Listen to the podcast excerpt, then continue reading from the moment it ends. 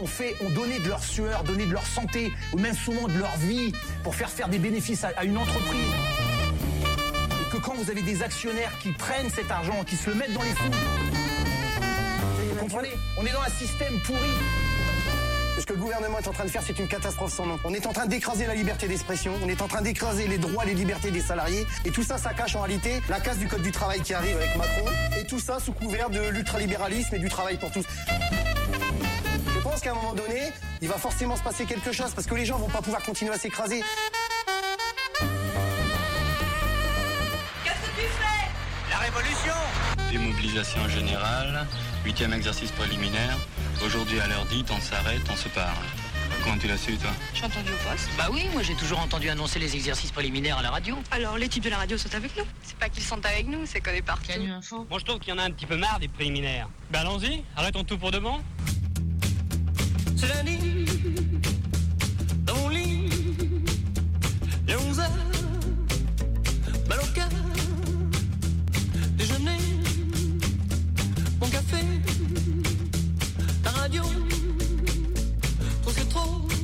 les midi, les parents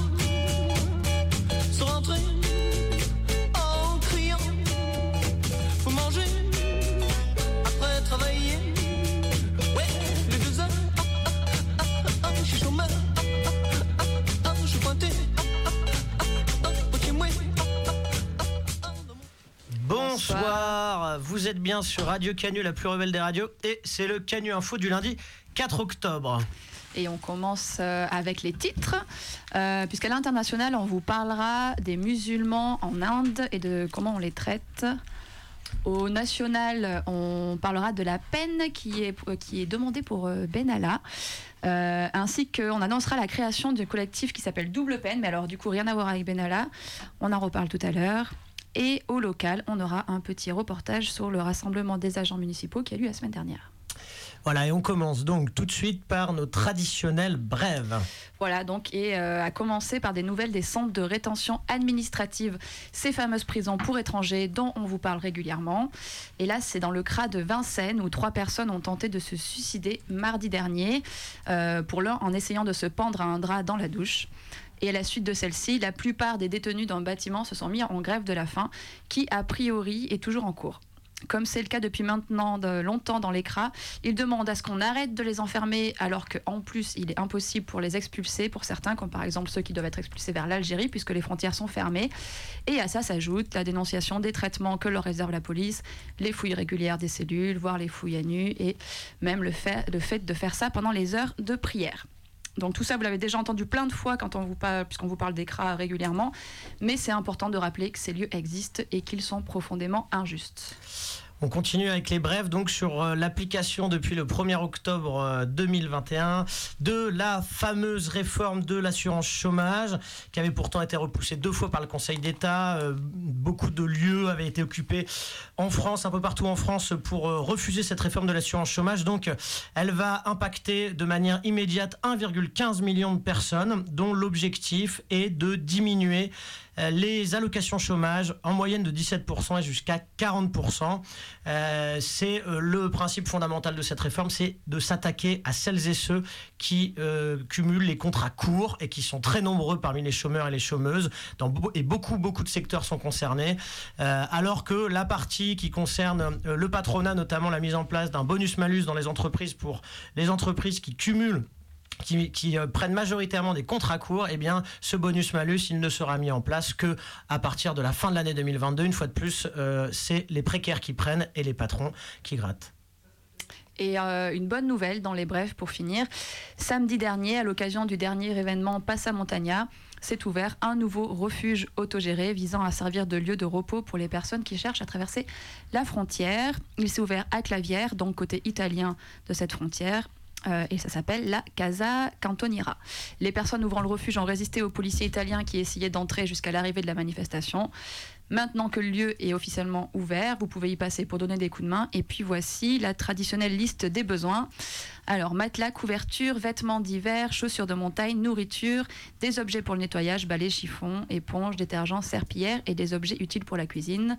Donc, four, cuisinière, bouteille de gaz, ustensiles, casserole, poêle, couvert, verre et assiette. Et on passe euh, tout de suite euh, à...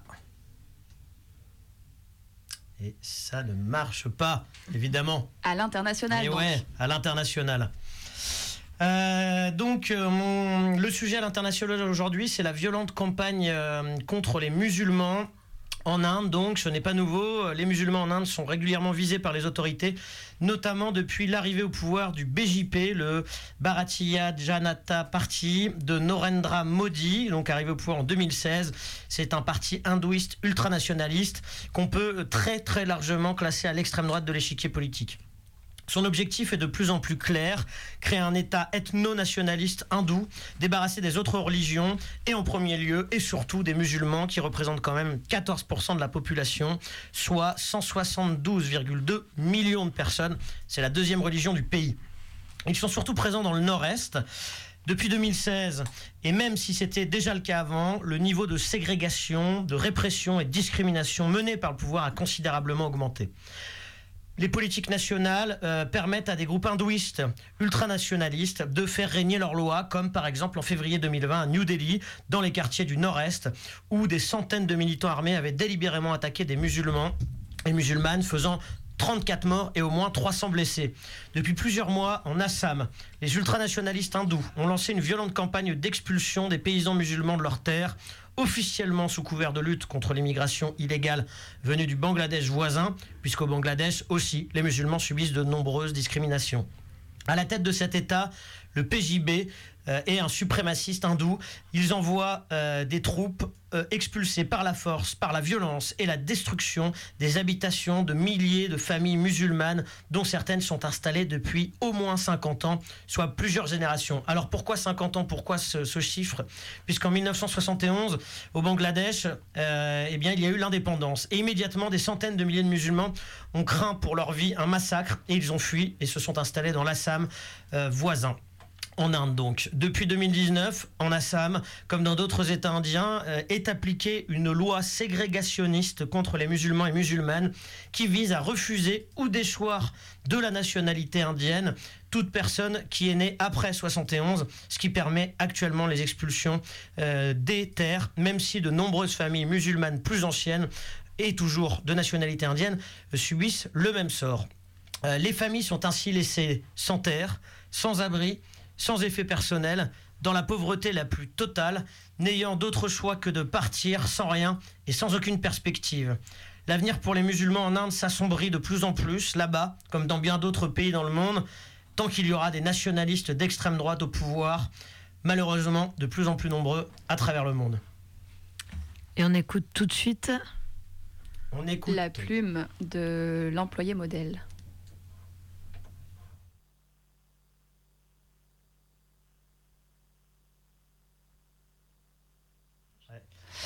Apparemment pas, vu que ça ne marche pas, mais donc ce sera une émission assez courte, on vous prévient. Ouais. Et donc on passe au national. Petit problème de clé USB, c'est pas la première fois, c'est pas la dernière. Oui, c'est habituel. Passe au national. Et c'est à moi. Et au national, on va parler de Benalla. Tout à fait. Alors, euh, puisqu'entre Benalla et la justice bourgeoise, tout va bien. Euh, vous vous rappelez, c'était le 1er mai 2018.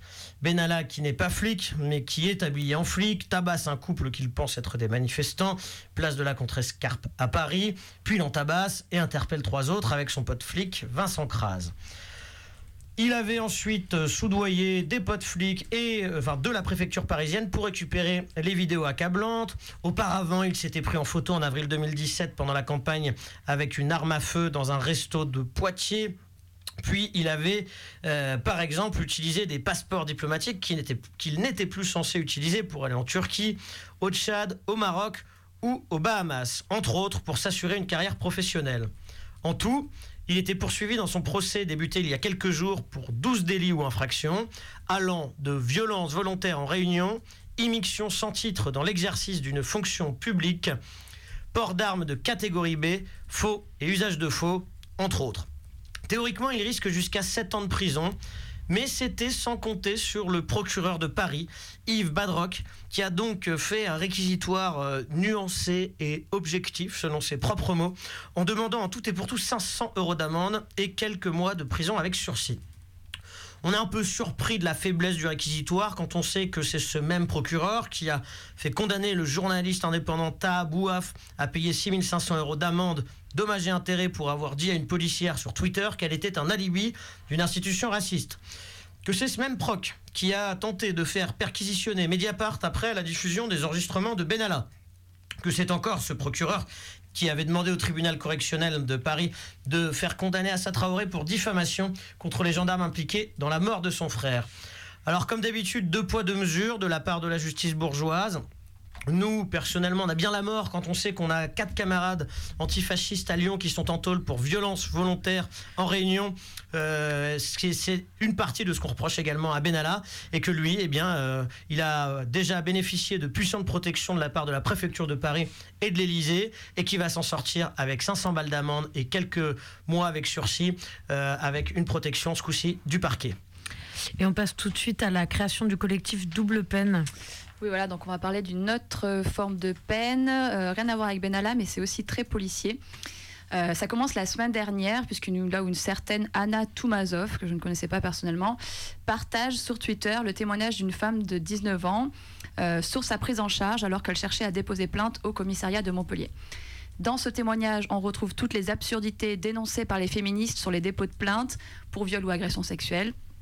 Donc les policiers demandent si elle a joui, lui disent que si elle a bu, elle était sûrement consentante. On lui demande, on lui parle de sa tenue et on la décourage de porter plainte en lui disant que ça ne sert à rien.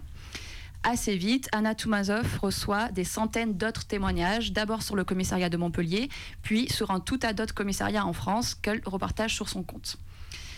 Le préfet de l'Hérault euh, réagit lui-même assez vite, donc Hugues Moutou, et il réagit par un communiqué dans lequel il condamne les témoignages des femmes concernées et les traite littéralement de menteuses en disant, donc là je le cite, les fausses informations et les mensonges ont pour seul objectif de discréditer les forces de l'ordre, euh, les forces de la sécurité intérieure, pardon, dans leur lutte quotidienne contre les violences sexuelles, menaçant même plus loin d'y répondre par une action en justice. Bref, le préfet de l'Hérault fait partie de ces personnes dangereuses qui considèrent que la parole de la police vaut beaucoup plus que celle des autres et qu'il est d'ailleurs impensable de les remettre en question. Le maire de Montpellier, le Montpellier, lui, a eu la décence de plutôt dire qu'il allait se renseigner sur l'affaire. Reste à savoir ce que ça donnera, étant donné que c'est pas la première fois que des hommes politiques disent s'attaquer à l'horrible accueil réservé aux victimes de viol dans les commissariats. Et de toute évidence, on en est encore là. Assez vite, plusieurs personnes se sont donc montées en collectif, qu'elles ont appelé double peine, faisant référence au fait qu'après avoir subi un viol ou une agression sexuelle, euh, les victimes doivent encore subir la peine d'affronter le commissariat. Et puis, euh, dans la foulée, elles ont créé un site internet pour recenser tous les témoignages qui continuent encore à affluer. Le site, donc, c'est doublepeine.fr, tout simplement. Euh, maintenant, on y est presque à 300 témoignages euh, ou à 300 menteuses, donc d'après Hugues Moutou, mais vous serez d'accord, ça commence à faire beaucoup. sur ce site, vous pouvez faire une recherche par ville et comme on a un peu de temps, je vous ai sélectionné un témoignage qui se passe à Lyon et donc le voici. J'ai vécu plus de 5 ans avec un homme qui me battait régulièrement. J'étais sous, emprise, donc il était difficile pour moi de partir. On s'était séparés une énième fois, mais j'ai accepté de le revoir le temps d'une soirée chez lui. Très vite, il m'accuse d'avoir eu des relations sexuelles avec d'autres hommes. Ça dégénère et il me force à avoir des relations sexuelles avec lui, que je refuse. Je me débat, il me tabasse. Je suis toute tuméfiée. Il déchire mes vêtements, mes papiers, casse mes chaussures, mon téléphone, etc. J'attrape un peignoir et je cours pieds nus à l'extérieur pour demander de l'aide. J'ai peur qu'il me tue. Le commissariat du 9e à Lyon n'est pas loin. J'arrive là-bas, nu sous mon peignoir et marqué par les coups. L'accueil est froid. On me regarde de haut en bas et la policière qui recueille mon témoignage soupire. Je soupçonne du racisme, je suis noire. Je lui explique la situation. Je suis paniquée et à bout. Elle me demande l'adresse de mon ex-conjoint. Elle s'entretient avec lui, puis m'accuse de l'avoir provoqué et poussé à bout. Je suis outrée, d'autant plus que je suis couverte de marques et pieds nus. Je demande à appeler ma mère qui sait que mon ex-conjoint me battait pour qu'elle leur explique la situation. La policière et ses collègues rigolent. Je me sens perdue. Je me demande comment ils peuvent être aussi peu empathiques et je me demande pourquoi ils me traitent ainsi. Il est 5 heures du matin, je suis la seule victime dans ce petit commissariat. Je leur demande si quelqu'un peut me raccompagner chez moi. Je suis nue et pieds nus, je le rappelle, et je n'habite pas à côté. La policière me lance un regard noir et me dit que le métro va bientôt réouvrir et que je n'aurai qu'à le prendre. Les autres policiers me regardent avec un sourire narquois. Je suis sous le choc. Ils n'ont pas pris ma plainte et me traitent comme une moins que rien.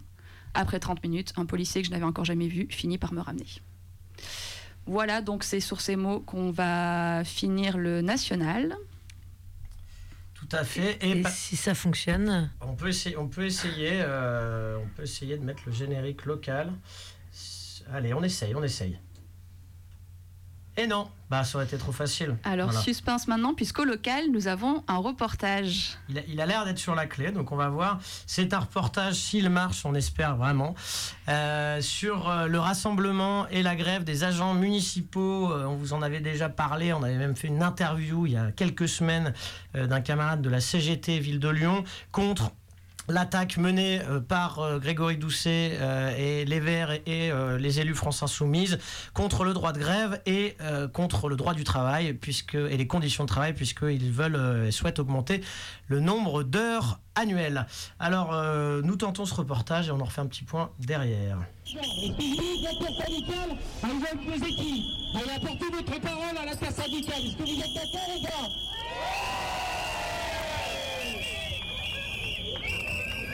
Et, et quitte à le voir, on le voit maintenant, on est d'accord On n'attend pas ces heures. Pendant qu'ils sont en train de manger des petits fours, se régaler là au conseil municipal. Et que nous on attend là dans la rue. Qui est en train de faire de l'argent? Et ils en gagnent là, Ils en gagnent. Eh bien, on va les appeler. Bonjour collègues, bonjour tous, bonjour tous les agents de la ville de Lyon. Donc, moi je vais parler, je m'adresse à monsieur le maire. Donc j'espère qu'il nous entend, monsieur le maire. Donc, monsieur le maire, monsieur Grégory Doucet, nous, nous l'intersyndicale de la ville de Lyon, disons non aux 1607 heures et non à la note de service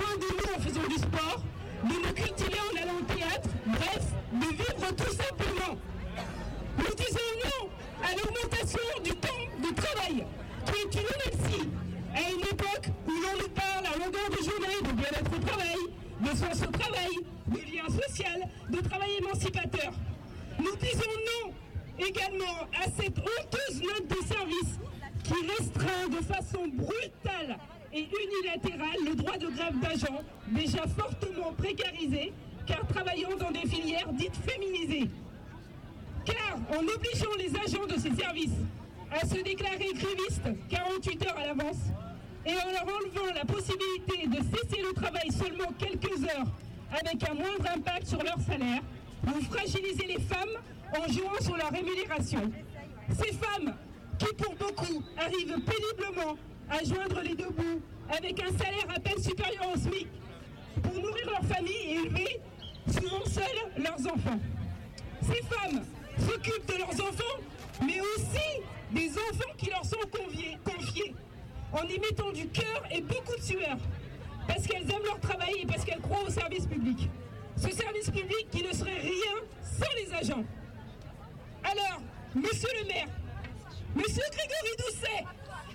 Doudou, Doudou, alors Doudou, quand vous portez atteinte, atteinte aux droits des travailleurs, vous portez atteinte aussi et surtout au service public dont vous, monsieur le maire, faites pourtant si bien la promotion par la voix de votre adjoint chargé de la promotion des services publics. Pourquoi euh, aujourd'hui spécifiquement vous avez décidé de faire grève le 30 septembre là Alors aujourd'hui c'est le jour du conseil municipal, donc euh, tous nos élus sont présents ici, hein, les, les élus de la mairie centrale, et on voulait leur montrer que les agents euh, sont mobilisés contre, ce qui- bah, contre ce qu'ils nous proposent. quoi. D'autant plus que euh, la note de service, notamment une des choses euh, qui, euh, qui est le point bloquant avant de réentamer les négociations, elle n'a pas du tout été votée par le conseil municipal. Donc on veut vraiment que ces élus prennent leurs responsabilités en validant euh, ce qu'ont pu faire les directeurs sans leur avis. Quoi. Là pour l'instant, Bossetti euh, et Doucet, euh, qu'est-ce qu'ils vous ont répondu depuis la grève de, fin août, début septembre Alors, euh, a priori, ils ont reçu certains syndicats. hein. Nous, il y a vraiment un point bloquant, c'est que tant que cette note de service qui fait en sorte qu'on doit se déclarer gréviste 48 heures à l'avance et que du coup les agents des crèches et des, écoles, on, leur- gros, leur prend une journée complète de grève à la place d'une heure comme avant. Tant que ça, ça n'a pas sauté, nous, on refuse de, continuer à discuter avec eux. Euh, Il y a Doucet qui s'est gargarisé dans les médias de donner une enveloppe de un peu plus de 6 millions d'euros pour, euh, euh, augmenter les salaires. Est-ce que tu peux nous expliquer un petit peu en quoi c'est un effet d'annonce? Ah bah, c'est complètement un effet d'annonce. Le gouvernement lui-même dit qu'il va augmenter les fonctionnaires, etc. Le point d'indice est gelé depuis 10 ans. Il y a tout un tas de grades dans la fonction publique qui sont en dessous du SMIC. Enfin, moi, j'ai ma fiche de paye. J'ai touché 1300 balles le, le mois dernier. Donc, euh, oui, enfin, c'est qu'un effet d'annonce. Pour lui, euh, c'est de l'argent qui vient directement du gouvernement pour augmenter les catégories C qui sont, tout en bas, qui n'ont jamais été augmentées depuis des années. Enfin, euh, je suis dans la fonction publique depuis 2004. Je touche que 1300 balles. Comment, comment est-ce qu'on peut recruter sur des postes? Enfin, c'est incroyable. Euh, Est-ce qu'il y a un taux de grévistes, tu le connais un peu aujourd'hui, conséquent, ou tu, sais plus ou moins? Alors, euh, en tout cas, sur euh, la présence sur la place, je suis content parce qu'il y a plus de monde que la dernière fois. Par contre, moi, ce qui me pose souci, c'est que sur les taux de grévistes, ils nous donnent jamais les vrais chiffres. C'est-à-dire qu'ils se basent sur les effectifs euh, généraux de la ville, tout en sachant qu'il y a des gens en congé, qu'il y a des gens en maladie, etc. Donc, c'est vrai qu'on a des chiffres qui sont toujours faussés. Ok, et euh, pour finir, est-ce que vous savez déjà un petit peu les suites de la mobilisation, ce que, ce que ça va donner dans les jours et les suites, les semaines qui viennent, pardon? Alors déjà, nous, on appelle au 5. hein. Donc le 5, c'est une journée interprofessionnelle, intersyndicale, etc. Il y a notamment la question des retraites. Par exemple, dans les services publics à la CGT, on défend les, les 10%, 10% d'augmentation en plus, 10% de temps de travail en moins. Enfin, il y a tout un tas de 10% comme ça qui sont des revendications de la CGT. Et ça rentre complètement dans ce qui nous arrive à la ville de Lyon aujourd'hui. Donc, euh, donc le 5, nous, on sera dans la rue aussi. On va essayer de remobiliser parce que c'est vrai que, pareil, quand on enlève euh, une journée entière de grève à une personne qui touche 1300 euros, ça fait boiter. En faire deux, euh, voilà. Mais, mais voilà, ce qu'on défend, euh, faut continuer à le faire, quoi. Et euh, là, Bossetti, euh, il a dit qu'il voulait bien vous recevoir tout à l'heure À 16h a priori. Mais euh, enfin, c'est maintenant qu'on a le rassemblement. Euh, nous, la vraie question, on veut être reçus immédiatement et on veut, je le redis une fois de plus, mais que cette note de service disparaisse quoi, et qu'ils assument leurs responsabilités. Clairement, et ben merci, on sera là pour suivre la suite de la mobilisation et, et Bah, bon courage. alors. Ouais, au cinq, carrément. Voilà, donc euh, vous venez d'écouter un reportage euh, de, donc sur les agents municipaux qui étaient en grève euh, ce jeudi euh, 30 septembre contre, les mesures prises par la mairie, vous l'avez entendu, donc on va suivre ça de près. On espère qu'ils vont réussir à, faire, plier cette mairie Europe Écologie Les Verts, France Insoumise et leurs mesures antisociales. Et puis on a un petit mot à l'agenda?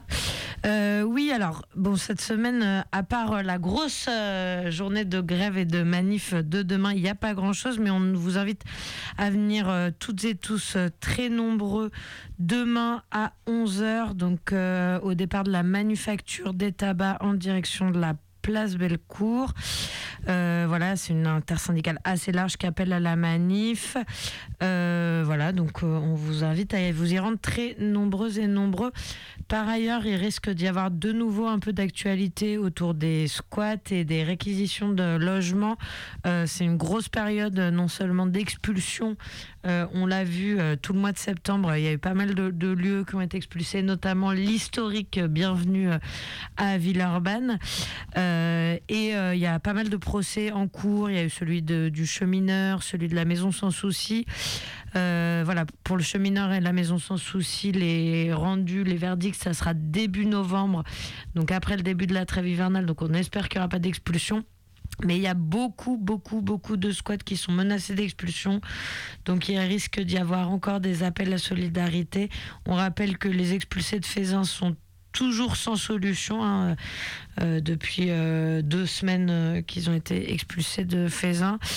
Euh, donc voilà, restez un peu au taquet là-dessus. Il y aura des infos sur Rébellion ou sur la page Facebook collectif Intersquat Lyon. Et puis sur ce, c'est la fin de cette petite émission. Aujourd'hui, on n'était pas nombreux et pas forcément en forme. Et puis, euh, avec quand même un matériel défectueux, on va pas En se plus. Et on vous dit donc euh, à la semaine prochaine et on vous laisse avec les bandes continues. Ciao À la semaine prochaine.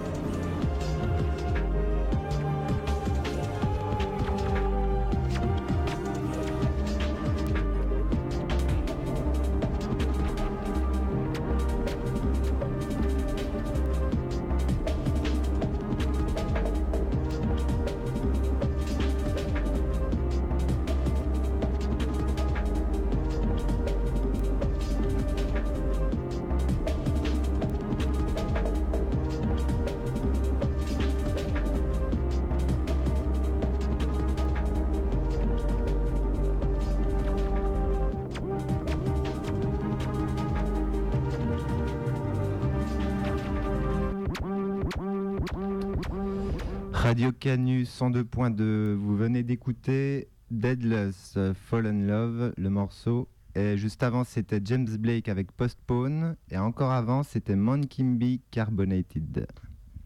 Once there was a me whose main concern was to get over.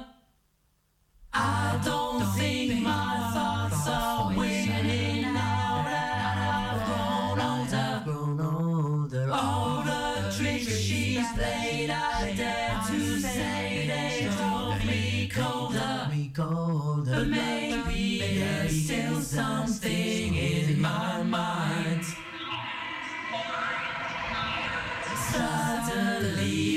just found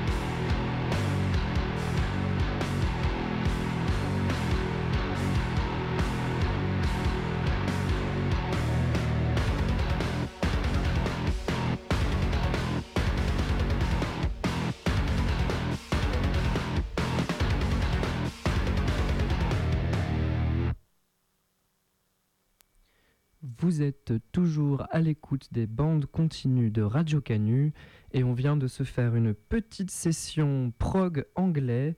Donc euh, tout d'abord, c'était Fuzzy Nautilus avec What's Going On, la dernière chanson de leur actuel unique IP Antenna, euh, sortie en 2014. Et ensuite, c'était donc Aken, un autre groupe de prog londonien, avec la chanson 1985 ou 1985, et issue de leur quatrième album Affinity, paru en avril 2016, Radio Canu la plus prog des radios.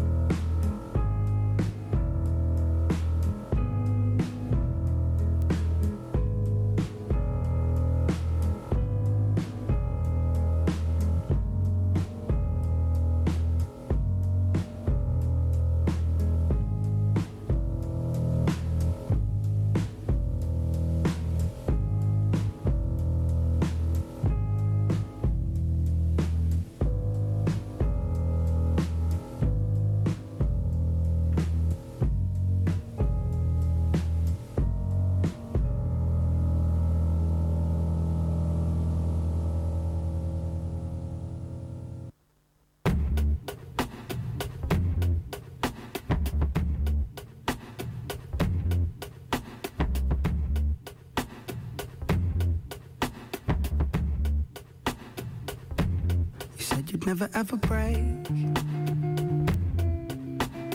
down. But here I am sweeping pieces off of the ground. You said you'd never ever play.